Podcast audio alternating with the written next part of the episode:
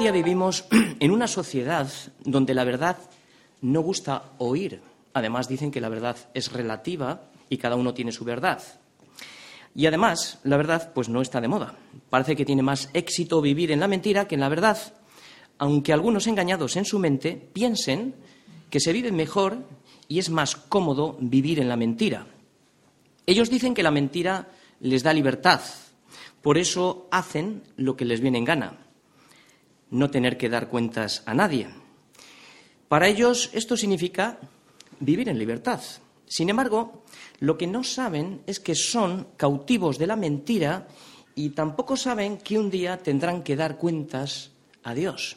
Esto es lo que no saben, porque se han creído la mentira. Porque el que es vencido por alguno, el que es vencido por alguno, en este caso la mentira, es, hecho esclavo del que lo venció.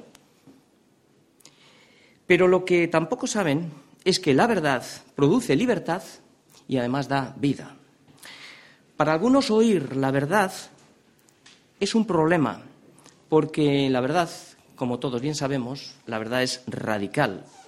Y algunos que la oyen no quieren oírla porque saben que tienen que cortar con la mentira y su sistema de valores. Por esto no quieren oír.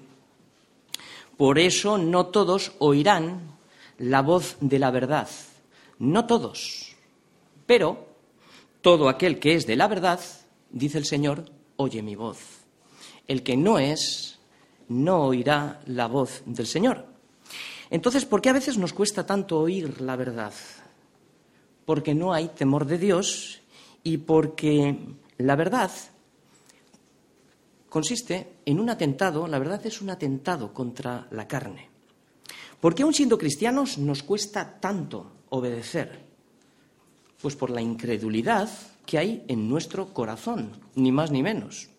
Por eso nos conviene, nos conviene que nos digan la verdad, para que podamos identificar la mentira. Claro, evidentemente, esto es sentido común. Para que podamos identificar esa mentira que lo que produce en nosotros es rebelión contra Dios. Necesito oír la verdad para que pueda arrepentirme de toda mi maldad. Por eso aunque nos duela, aunque nos duela, porque la verdad duele, nos conviene que nos digan siempre la verdad. Por eso, escucha la verdad.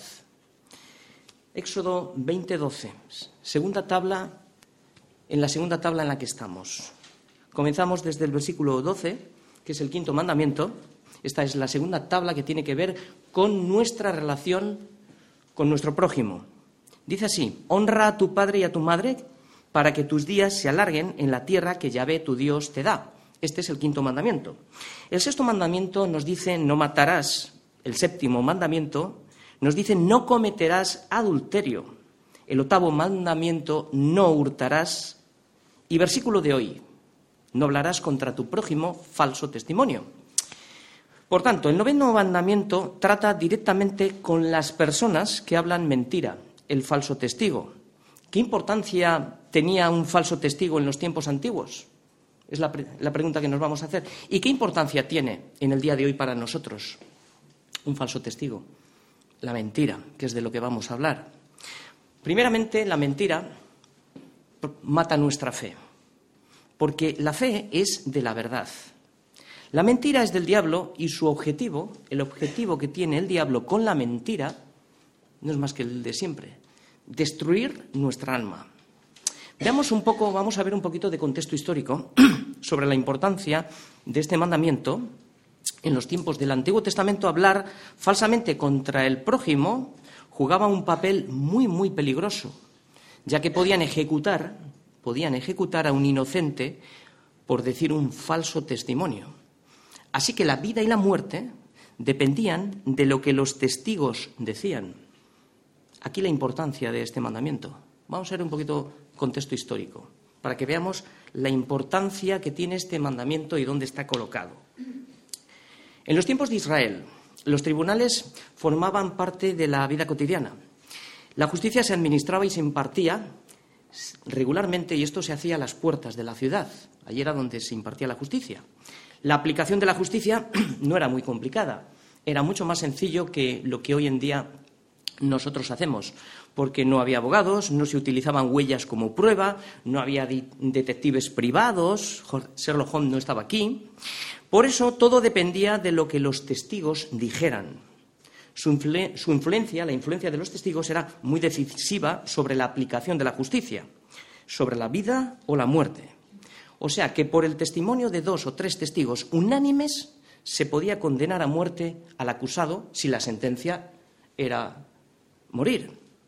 Deuteronomio 17:6. Por dicho de dos o tres testigos morirá el que hubiere de morir y no morirá por el dicho de un testigo. Por eso, dada la gravedad de este asunto, vemos cómo el Señor trata de salvaguardar la justicia diciendo, no hablarás falso testimonio. Un principio de aplicación para nosotros. No te quedes solo con el testimonio de una sola persona en cuanto a una crítica sobre alguien, que a veces oímos muchas cosas. El testimonio de un solo testigo en aquel tiempo era insuficiente. Para dictar una sentencia de muerte, por muy grave que fuera el delito, se necesitaban tres testigos unánimes. Además, en caso de que los testigos estuvieran de acuerdo y el acusado fuera declarado culpable y sentenciado a muerte, los testigos debían de ser los primeros, los primeros en arrojar la primera piedra cuando se ejecutara la sentencia contra el acusado. Fijaros qué dolor de conciencia en caso de que esto fuera mentira. Por eso ahí estaba la responsabilidad de que, el, de que el testigo fuera fiel. Cuando Jesús dijo, el que primero de vosotros esté sin pecado, tire la primera piedra. Esto nos sirve también para nosotros de referencia y como aplicación práctica para nuestra vida, que nos es muy fácil acusar a los demás, nos es muy fácil señalar. Pero el Señor no te ha señalado. El Señor no nos ha acusado de esta manera. El Señor no nos ha acusado, el Señor nos ha perdonado. El Señor ha tenido misericordia de nosotros. Esto nos sirve para mirarnos ahí. La mano de los testigos caerá primero sobre él. ¿Para qué? Para matarlo. Y después la mano de todo el pueblo. Así quitarás el mal de en medio de ti. Esto dice Deuteronomio 17.7. Y también, pero si un juez, si un juez descubría cuidado aquí, que los testigos eran falsos, estos recibirían el mismo castigo que se hubiere imputado al acusado. Entonces, entonces haréis a él como él pensó hacer a su hermano y quitarás el mal de medio de ti. Deuteronomio 19, 19. También el juez tenía que ser imparcial, no permitiendo que fuera sobornado. ¿Por qué? Porque el soborno puede cegar incluso el entendimiento de los hombres sabios. Por eso los jueces debían de tener unos requisitos indispensables para poder juzgar al pueblo y no dejarse sobornar. Así se lo indicó el Señor a Moisés. Fijaos las características que debía de tener un juez. Éxodo 18:21. Además, escoge tú de entre todo el pueblo. Fijaos, varones de virtud, temerosos de Dios, varones de verdad, que aborrezcan la avaricia. Estas son las características. Varones de virtud, temerosos de Dios, varones de verdad que aborrezcan la avaricia. Y ponlos sobre el pueblo por jefes de millares, de centenares, de cincuenta y de diez. Estas son las características que cada uno de nosotros debería de tener antes de juzgar a nadie. De estas normas surgen dos principios importantes. El primero, proteger al prójimo contra un falso testigo. Y segundo, proteger la justicia, porque no se puede pervertir el sistema de justicia. Aquí estamos viendo cómo el Señor imparte la justicia. ¿Por qué? Porque si fueran destruidos los fundamentos, ¿qué ha de hacer el justo? Nada. Si los fundamentos fueran destruidos, ¿qué ha de hacer el justo? Por eso está aquí el noveno mandamiento, por eso está aquí, para alertar del peligro de hablar mentira y de un testigo falso. ¿Por qué? Porque pone en peligro muchas cosas. Pone en peligro el honor, pone en peligro la vida, pone en peligro el matrimonio, la convivencia, la propiedad, la justicia también, y pone en peligro la iglesia y la comunión unos con otros. Por eso está aquí este mandamiento. No hablarás contra tu prójimo falso testimonio. La verdad o la mentira son dos caminos, dos destinos. La verdad o la mentira, la vida o la muerte. Éxodo 20, 16, noveno mandamiento. ¿Cuál es nuestro objetivo hoy? ¿Cuál es la meta de nuestro objetivo, la meta de la predicación de hoy? Entender que la verdad es el camino que me lleva a la vida, esto es Cristo, y la mentira es el camino que me lleva a la muerte. Y aquí está el diablo. El esquema va a ser muy sencillito. Primero, el camino de la mentira y sus consecuencias. Eso es lo primero que vamos a ver. Y esto va a ser como para nosotros la parte negativa de este mandamiento. Y el segundo punto que vamos a ver es el camino de la verdad y sus bendiciones. Y esto es la parte positiva de este mandamiento. Por tanto, la Biblia siempre nos enseña dos caminos. Dice Proverbios 18:21 que la muerte y la vida están en poder de la lengua. Los dos destinos están en poder de la lengua. Por eso no es extraño, qué curioso, ¿verdad?, que Dios colocara este miembro tan pequeño y le pusiera dos cerrojos. Uno los dientes y otro los labios. Es curioso, ¿verdad? Dos candados para que pudiéramos sujetar bien la lengua. Estas palabras de Proverbios lo que significan es que hay mucho en juego con lo que decimos, con lo que hacemos, pero cuidado, también con lo que escuchamos.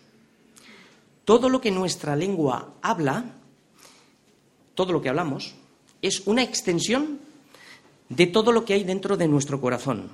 Todo pensamiento, toda decisión, motivación, todo lo que alberga nuestro corazón está conectado directamente con lo que decimos, con nuestra lengua. Porque todos sabemos que de la abundancia del corazón habla la boca. La lengua, ¿qué es lo que hace? Manifiesta lo que somos. Si el corazón está descontento, ¿de qué vamos a hablar? Estamos quejándonos todo el día. Si tenemos un corazón incrédulo, estamos dudando todo el día. Esto es lo que manifiesta nuestra lengua. Pero si tenemos un corazón agradecido, la lengua expresará contentamiento. Si tenemos un corazón de confianza que confía en su palabra, la lengua confesará que Jesucristo es el Señor. Y si tenemos un corazón que ama la verdad, pues la lengua va a cantar al Señor, va a cantar alegre, va a proclamar la verdad y va a gritar como David gritaba, cuánto amo yo tu ley. Esto es lo que proclamará un corazón que está lleno del Señor. Por tanto, si la vida y la muerte están en poder de la lengua, no solo tenemos que tener en cuenta lo que sale de nuestra boca, no, sino más aún, tenemos que tener en cuenta lo que entra en nuestro corazón. Más todavía. ¿Por qué? Porque lo que sale de la boca, del corazón sale. No sale de otro sitio, del corazón sale. Y esto, ¿qué es lo que hace? contamina al hombre. Mateo 15, 18. Primera enseñanza para nosotros práctica hoy. Vigilemos nuestras conversaciones. Vigila con quién andas. Seamos prudentes en nuestra manera de hablar. Que las palabras que salen de nuestra boca sean sazonadas con sal, meditadas. Ya sabemos que la sal lo que hace es proteger de la corrupción. Que nuestras palabras sean así, ¿para qué? para no contaminar a los que nos rodean, sino para dar un buen testimonio de la verdad, para que Cristo se refleje a través de lo que decimos y hacemos, para que el oyente sea edificado y no destruido. Pero también no te dejes contaminar con la crítica, con la murmuración, con las conversaciones que no edifican. No las oigas. No erréis. Las malas conversaciones corrompen las buenas costumbres. Por eso, seamos personas de buenas costumbres, seamos bíblicos en nuestra manera de vivir. Pues muy bien, hasta ahora, ¿qué es lo que hemos visto? ¿Qué es lo que hemos estado viendo hasta ahora? Que el Señor ha prohibido, en los anteriores mandamientos, ha prohibido una serie de cosas. Ha prohibido matar, ha prohibido adulterar y ha prohibido robar. Para que estos mandamientos puedan ser protegidos, ahora prohíbe hablar falso testimonio contra nuestro prójimo, porque podemos transgredir cualquiera de los mandamientos de atrás por el falso testigo, es decir, por la mentira. Los que difaman, los que calumnian, los que denigran, los que murmuran y todos los que atacan con su lengua hablando mentiras constituyen un gran peligro, no solo para nuestra sociedad, sino también para la Iglesia. Este mandamiento está aquí también para proteger la Iglesia de la mentira, para proteger la Iglesia de la corrupción. La Iglesia debe de ser edificada siempre en la verdad y solo en la verdad. Por eso la importancia de predicar a Cristo y no predicar filosofías. La vida depende de conocer a Cristo. Por eso debemos de perseverar en la verdad para que podamos desarrollar la vida espiritual. Debemos de crecer en la gracia y en el conocimiento de Jesucristo. Perseverar es la única manera, la única manera de estar firmes, es la única manera.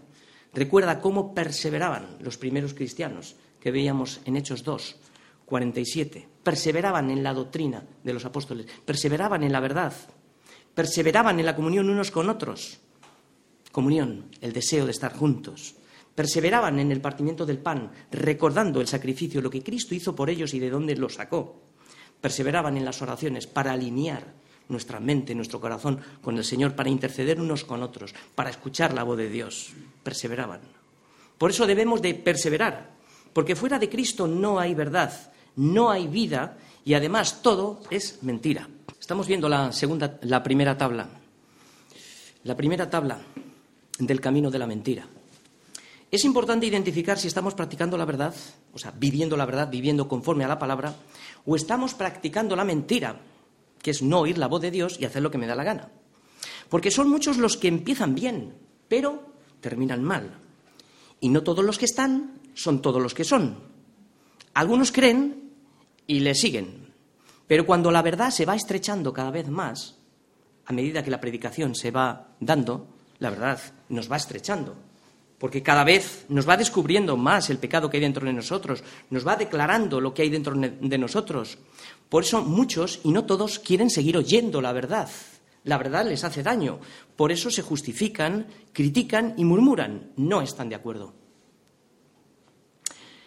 En cierta ocasión Jesús dijo a sus judíos, a sus, dijo a, los judíos, estoy hablando de un relato de Juan 8, le dijo a los judíos que ya habían creído en él, pero todavía no eran sus discípulos, que si permanecían en su palabra, o sea, si permanecían en la verdad, entonces, solo entonces serían sus discípulos. Todavía no lo eran.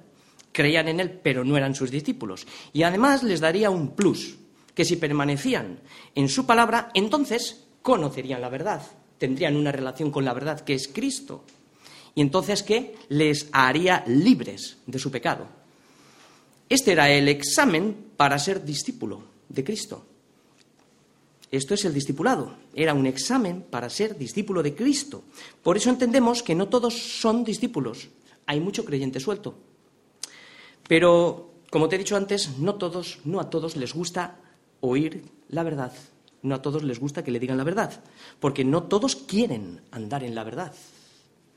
Jesús les quería hacer libres de su pecado como hoy te quiere hacer libre a ti y a mí de nuestros pecados, a través de limpiarnos con la palabra. Pero ellos no recibieron la verdad y se justificaron diciendo, linaje de Abraham somos y jamás hemos sido esclavos de nadie. Pero otros dicen, dijeron después, yo soy de Pablo, yo soy de Apolo, yo soy de Cefas y yo de Cristo. Pero no andan con él. Cada uno hace lo que quiere, se justifican. ¿Cómo dices tú, seréis libres? Seremos libres, le dijeron a Jesús. ¿Y cómo decimos nosotros a veces que somos libres cuando Cristo no es el centro de nuestras vidas y no obedecemos el Evangelio? Más tarde Jesús les mostró el pecado que había en su corazón, del que quiso librarlos. Vosotros procuráis matarme, les dijo Jesús. ¿Por qué? Porque mi palabra, porque la verdad no haya cabida en vosotros. Su pecado era el homicidio. Por tanto, escucha bien, si no deseamos la verdad que es Cristo, entonces solo nos queda una acción que hacer. ¿Cuál es? Lo que queremos es matar la verdad, que era lo que les estaba diciendo. Lo que vamos a ver ahora, lo que vamos a ver ahora, para nuestro aprendizaje, es la primera parte del esquema de hoy, la parte negativa del mandamiento, no hablarás. Vamos a ver el falso testimonio contra el prójimo. Vamos a ver el camino de la mentira y vamos a ver también las consecuencias. Vamos a ver su origen, cómo se manifiesta la mentira, vamos a ver su destino. Vamos a ver ahora estas cosas en la primera tabla. Hemos dejado claro que para ser discípulos hay que permanecer en la palabra. Cuando no queremos permanecer en la verdad, como estos creyentes, escogemos otro camino. Entonces la palabra no haya cabida en el corazón. Entonces, ¿por qué no entendéis mi lenguaje? Pues porque no queréis escuchar mi palabra. El camino de la, de la mentira no tiene un final feliz. No, no acaba bien. Su destino es la muerte. Cuando no escuchamos la verdad del Evangelio, entonces somos de otro Padre. Vosotros sois de vuestro padre el diablo, dijo Jesús. Él es el padre de la mentira, porque él ha sido homicida desde el principio. ¿Por qué? Porque no ha permanecido en la verdad. De la importancia que estamos y el énfasis que estamos haciendo hoy. ¿Por qué? Porque no hay verdad en él. Y cuando habla, de lo suyo habla. ¿Por qué? Porque es mentiroso y padre de mentira. Él fue el creador, el diablo, el inventor de la mentira. Por eso se llama padre de mentira. Por eso todo el que habla mentira sirve al diablo y quiere matar la verdad. Por tanto, es un homicida. El diablo lo que hizo fue introducir la mentira en el Edén. ¿Cuál fue el método que usó? Pues el método que usó, como ya sabemos todos, fue cuestionar la verdad. Lo que hizo fue generar duda con la pregunta, ¿con qué Dios ha dicho?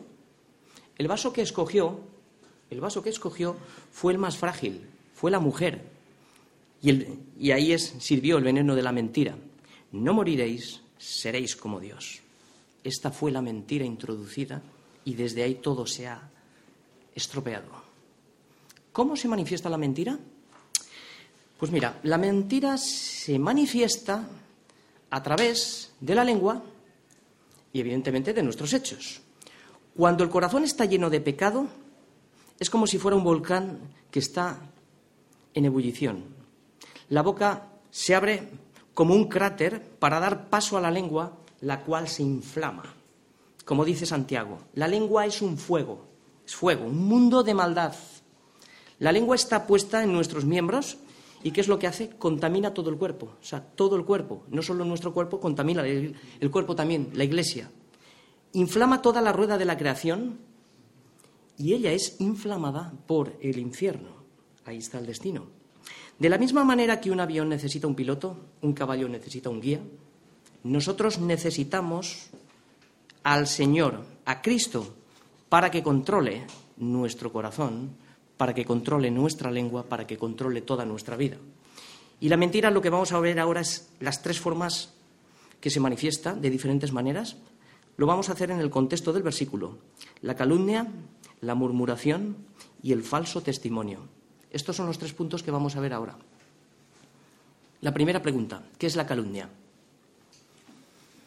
Pues mira, la, calumnia es un veneno que sale por la boca. Sale por la boca. ¿Y por dónde penetra? Por el oído. Igual que un escorpión lleva el veneno en la cola, el que calumnia lo lleva en la lengua. ¿Cuál es el objetivo? Hacer daño, causar daño. Podemos herir a una persona sin llegar a tocarla, la persona que calumnia generalmente es una persona insegura, es una persona que se quiere hacer notar, es una persona que necesita reforzarse y se refuerza calumniando a los demás. Y eso le hace sentir bien. Por eso la calumnia es una de las armas que el diablo utilizó para atacar a Pablo. Le acusaron de decir que haciendo males vendrían bienes, Romanos 3.8. A Juan el Bautista le acusaron, demonio tienes, a Cristo le acusaron de ser enemigo de pecadores, de ser un bebedor y un comilón. Esto también sucede hoy en día, sucede en la Iglesia. Siempre hay personas que no están de acuerdo con el plan de Dios.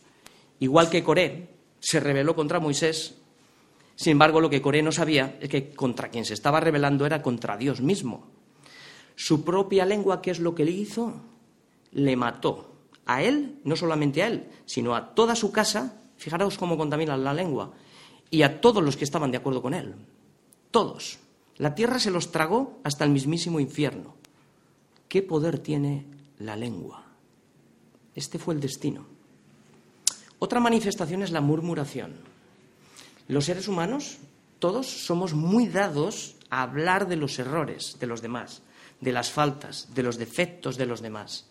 Este tipo de habladurías lo que gana es la atención del público porque es un fenómeno universal. La gente quiere escuchar. Porque deseamos oír más lo malo que más lo bueno. O sea, generalmente se, quiere escuchar más que a fulanito o a menganita le va mal más que le va bien. Porque si oímos algo bueno, sobre todo a alguien que conocemos, esto me estoy refiriendo a los que no están limpiados por la palabra, en vez de alegrarse, lo que va a suceder es que va a despertar la envidia. He visto asimismo que todo trabajo y toda excelencia y obras despierta la envidia del hombre contra su prójimo. Por tanto, la murmuración a veces toma también una forma de piedad. A veces hay frases que después de haber denigrado a la persona terminan diciendo, pero también tenía cosas buenas. Pero primero le pusimos fatal. Lutero decía que hay una gran diferencia entre conocer el pecado y hablar del pecado. El famoso predicador Charles Hatton Spurgeon una vez dio una recomendación a un estudiante acerca de este asunto del que estamos tratando hoy, diciendo, le, hizo la siguiente recomendación muy sabia. Dice, antes que dejes el colegio y vayas a la iglesia, quiero que te sometas a una operación. Dice, te voy a sacar un ojo, te voy a perforar un tímpano y voy a ponerte un bozal en la boca Además, debes de ir a un sastre para que te haga un bolsillo sin fondo. ¿Entiendes la parábola? Pues significa lo siguiente, para que nosotros lo, lo podamos poner en práctica. Pues que habrá muchas veces en la iglesia que habrá que mirar con el ojo ciego y oír con el oído sordo. Habrá muchas veces en las que nos sentiremos tentados a decir cosas que más bien deberíamos de mantener en silencio. Recuerda entonces el bozal, y toda la murmuración que oigamos en la iglesia deberíamos de meterla en el bolsillo sin fondo. Esta recomendación no solo es para los pastores, sino esta recomendación es para todos nosotros, para todos. Por eso necesitamos el ojo ciego, el oído sordo, el bozal y el bolsillo sin fondo. De cierto, lo cierto es que casi siempre que escuchamos historias de segunda mano, casi siempre son, eh, son historias distorsionadas y casi siempre son exageradas. Pero cuando vamos a la fuente resulta que las cosas no eran ni tan malas como se nos habían contado. Más bien es la tendencia que todos tenemos hacia el mal. Tenemos una tendencia todos hacia la exageración cuando hablamos, cuando criticamos, cuando... Por eso no solo la calumnia, no solo el que calumnia y el que murmura, el que habla, sino también, aquí el problema también está, el que acepta el falso testimonio sin comprobarlo primeramente. No se puede aceptar cualquier cosa de primera mano. Y el punto tres, el falso testimonio. Es lo que vamos a ver ahora. Significa, ¿qué significa ser un falso testigo? Significa decir algo falso que sabemos que no es verdad. No hay nada más contrario de la naturaleza de Dios que la mentira. Donde hay una mentira en la lengua, el diablo está dentro del corazón. Mira, ¿dónde lo vemos? Mira, lo vemos claramente en Ananías y Safira. Y dijo Ananías, ¿por qué llenó Satanás tu corazón para que mintieses al Espíritu y sustrajeses del precio de la heredad? Tenía el corazón lleno, ¿verdad? ¿Por qué pusiste esto en tu corazón? No has mentido a los hombres, sino a Dios. Aquí estamos viendo un falso testimonio que nos va a llevar mucho más lejos, nos va a llevar a la hipocresía, la mentira en realidad lo que hace en nosotros refleja el estilo de vida, pero el estilo de vida de un incrédulo. Pero la hipocresía es mucho más grave. No solo trata de mentir al prójimo y engañarle, sino que trata directamente de engañar a Dios. Y el domingo, nuestro domingo, nuestras reuniones, es uno de esos días especiales para mentir a veces. El pecado de Ananías y Safira puede dar un falso testimonio. Hay un peligro real para nosotros. Podemos fingir ante los demás lo que no somos. Podemos fingir una falsa espiritualidad y a la vez, podemos ser hipócritas ante Dios. Podemos orar muchas veces mentiras, prometer mentiras o cantar mentiras. Mentiras que no sentimos ni siquiera en el corazón, podemos incluso mentir con nuestras ofrendas, dando una apariencia de piedad, pero es Dios quien prueba los corazones y ve lo que hay dentro. Otra manera de dar falso testimonio es predicar lo que Dios no ha dicho. Aquí también está este mandamiento. Hemos dicho antes que protege la iglesia. Aquí se quebrantan dos mandamientos. El tercero, no tomarás su nombre en vano. El honor de Dios está implicado. Y el noveno, no dirás falso testimonio contra tu prójimo. Predicar un falso testimonio de la palabra, torcer la escritura, es quebrantar el mandamiento. Pero también lo quebrantan los que escuchan, ojo, dando crédito a sus palabras. Es decir, son tan falsos como ellos. Los que escuchan dando crédito a las palabras del falso profeta. Por eso dice Jeremías 5:31 que los profetas profetizaron mentira, los sacerdotes dirigían por manos de ellos y mi pueblo así lo quiso. Por eso Dios condena la mentira espiritual de forma mucho más severa que ninguna otra clase de mentira, porque está en juego la reputación y el honor de Dios y está en juego también la vida del prójimo. Otra manera de dar falso testimonio es dar un falso consejo. La historia de Job nos deja un ejemplo muy claro de tres amigos suyos que se acercaron a él y le trataron de tres maneras diferentes, psicológicamente, emocionalmente y teológicamente. Ninguno de ellos dio en el blanco. Sabiéndolo Job, los despidió y dijo, porque ciertamente vosotros sois fraguadores de mentira, sois todos vosotros médicos nulos. Por tanto, lo que estamos viendo aquí es que dar un diagnóstico equivocado de un caso o aplicar erróneamente la palabra de Dios sin, discernimiento es dar un falso testimonio. Imaginaos si un médico da un diagnóstico equivocado de una enfermedad a un paciente y encima le aplica el medicamento por error. ¿Qué es lo que hace? Puede matar al paciente. Es que estamos hablando de vida o de muerte de predicar la verdad o de predicar la mentira. El peor de todos los diagnósticos que se ha dado fue el falso juicio contra nuestro Señor. Le acusaron injustamente y cuando la verdad no había, cuando la verdad no haya cabida en el corazón, lo que sale de la boca es la mentira. Por eso lo que deseamos, cuando la verdad no haya cabida en el corazón, lo que deseamos es matar la verdad. ¿Cuáles son las consecuencias de la mentira? Poner atención. Cuidado con lo que oímos. Cuidado con lo que hablamos. Mateo 12, 36, 37 dice, toda palabra ociosa que hablen los hombres, toda palabra ociosa que hablen los hombres, de ella darán cuenta en el día del juicio. ¿Por qué? Porque por tus palabras serás justificado y por tus palabras serás condenado. Estamos viendo aquí la muerte y la vida en poder de la lengua. Por eso está aquí este mandamiento, para recordarnos que la vida y la muerte están en poder de la lengua.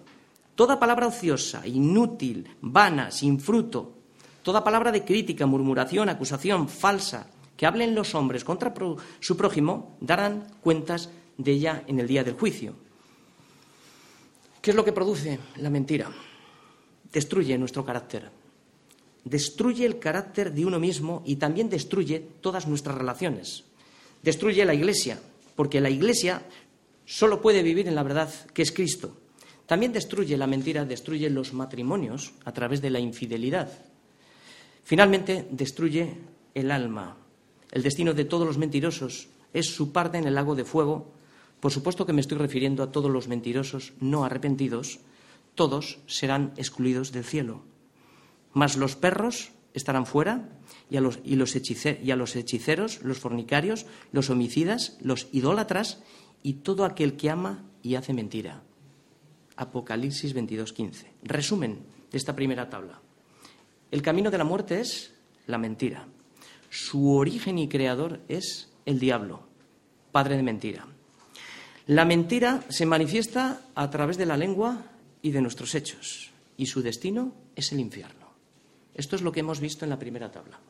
La segunda tabla es muy corta, es más corta. Lo que vamos a ver ahora es el camino de la verdad y sus bendiciones. Esto es la parte positiva del mandamiento. Aquí es donde vamos a ver el contraste de la ley y la gracia. El primer esquema hemos visto la parte negativa del mandamiento. Ahora vamos a ver la positiva. Este es el único mandamiento de la segunda tabla donde se menciona la palabra prójimo. ¿Por qué crees que será tan importante que nos fijemos en esta palabra? Prójimo. Pablo dice a los Gálatas, porque toda la ley en esta sola palabra se cumple. Amarás a tu prójimo como a ti mismo. Por eso no hablarás falso testimonio contra tu prójimo, sino que amarás a tu prójimo como a ti mismo. O sea, cuando el mandamiento prohíbe algo, inmediatamente lo que está haciendo es mandar lo opuesto. Lo contrario será hablar bien, no difamarlo, no destruirlo, no acusarlo, no denigrarlo, sino más bien amarle. También decirle la verdad de su error para construir, no para destruir. Por tanto, este versículo, en este versículo se pueden ver las dos maneras de vivir la vida cristiana, pero solo una es aceptable para Dios. Una es en tus fuerzas, esto es lo que se esto es para los que quieren salvarse a través del cumplimiento de las obras de la ley. Esto, claro, evidentemente va a depender de la energía de tu carne, porque si fallas en un solo punto, te haces transgresor de toda la ley, es lo que la ley dice. Por tanto, claramente es imposible. La otra parte, la otra manera de vivir es nuestra fe, que es la única, ¿no? Y es por gracia. Porque por gracia fuimos salvos, no por obras porque si no, si hubiese sido por obras, todo el día estaríamos vanagloriándonos. Por eso los que dependen de la gracia son los que Cristo les dio la vida. Estos son los que al recibir la vida, ¿qué es lo que han hecho? Han crucificado su viejo hombre, han muerto y ahora viven vidas bajo el control del Espíritu Santo. Y esto es la vida espiritual, una vida vivida en santidad, es decir, bajo la dirección de la palabra de Dios, bajo la dirección de la verdad. Y esto es lo que la gracia nos ha regalado. Nos ha regalado nuestra fe. Esto es el don que Dios nos ha dado para creer su palabra. Y esto es un milagro. Esto es un auténtico milagro, que podamos creer y entender su palabra. Esto nos hace tener en cuenta a Dios en todo lo que hacemos y ahora es cuando vienen las obras. Él es quien produce las obras en nosotros por su buena voluntad. Estas son las obras. estas son las obras que Dios preparó para que anduviésemos en ellas. Es decir, nos ha hecho recuperar nuestra identidad, la que perdimos por causa del pecado, y nos ha dado un nuevo propósito. Por tanto, ahora, ahora esas obras ya no las produces tú, no las producimos nosotros, ya no vivo yo, sino que ahora es Cristo el que vive en mí, y Él es el que produce las obras. Y qué casualidad que el primer fruto de esas obras es el amor. Esto es lo que el Espíritu Santo nos demanda. Amarás a tu prójimo como a ti mismo. En la carne es imposible, pero en el espíritu lo que para la carne es imposible, para Dios es posible. Por eso, como dije al principio, necesitamos perseverar en la doctrina de la palabra para que nuestra fe aumente. Esto es, estar firmes. Nuestro estar en Cristo determinará nuestro andar en Cristo. El hermano mayor de la parábola del hijo pródigo no tenía gozo en su vida, ni en su servicio al Padre. ¿Cuántos de nosotros vivimos a veces vidas miserables, sin fuerza, sin fuerza? Vivimos vidas sin tener en cuenta a Dios, ni a la palabra de su gracia, y terminamos perdiendo el gozo del Espíritu. Necesitamos recordar que Dios mostró su amor para con nosotros que aun siendo pecadores, Cristo murió por nosotros. Cristo cumplió la ley.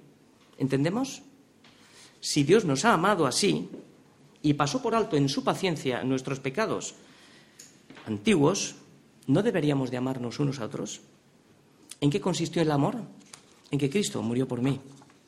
Si entendemos en qué consistió este amor, sus mandamientos ahora ya no son una carga pesada para nosotros, sino un deleite al descubrir que fueron dados para nuestro beneficio, fueron dados por amor. Y ahora su gracia me dice, yo soy el camino, yo soy la verdad, yo soy la vida. Nadie viene al Padre si no es por mí. Este versículo resume la segunda parte de nuestro esquema. La verdad es el camino. Cristo es el camino. Cristo es la vida. Cristo es el camino, la verdad. Y todo el que ande en este camino, como destino final, vendrá a la casa del Padre.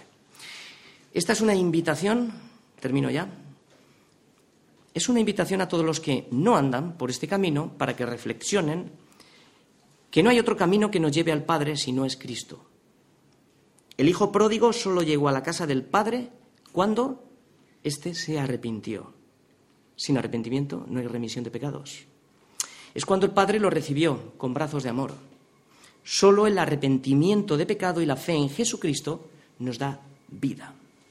Y también para los que están andando en este camino o estamos andando en este camino y ahora nos encontramos cansados, algunos, algunos tristes, algunos sin fuerzas, otros decaídos, pues es para que nos animemos, es para que nos animemos, para que todos levantemos las manos caídas, las rodillas paralizadas, para que nos hagamos sendas rectas para nuestros pies, para que lo cojo no se salga del camino, sino que sea sanado.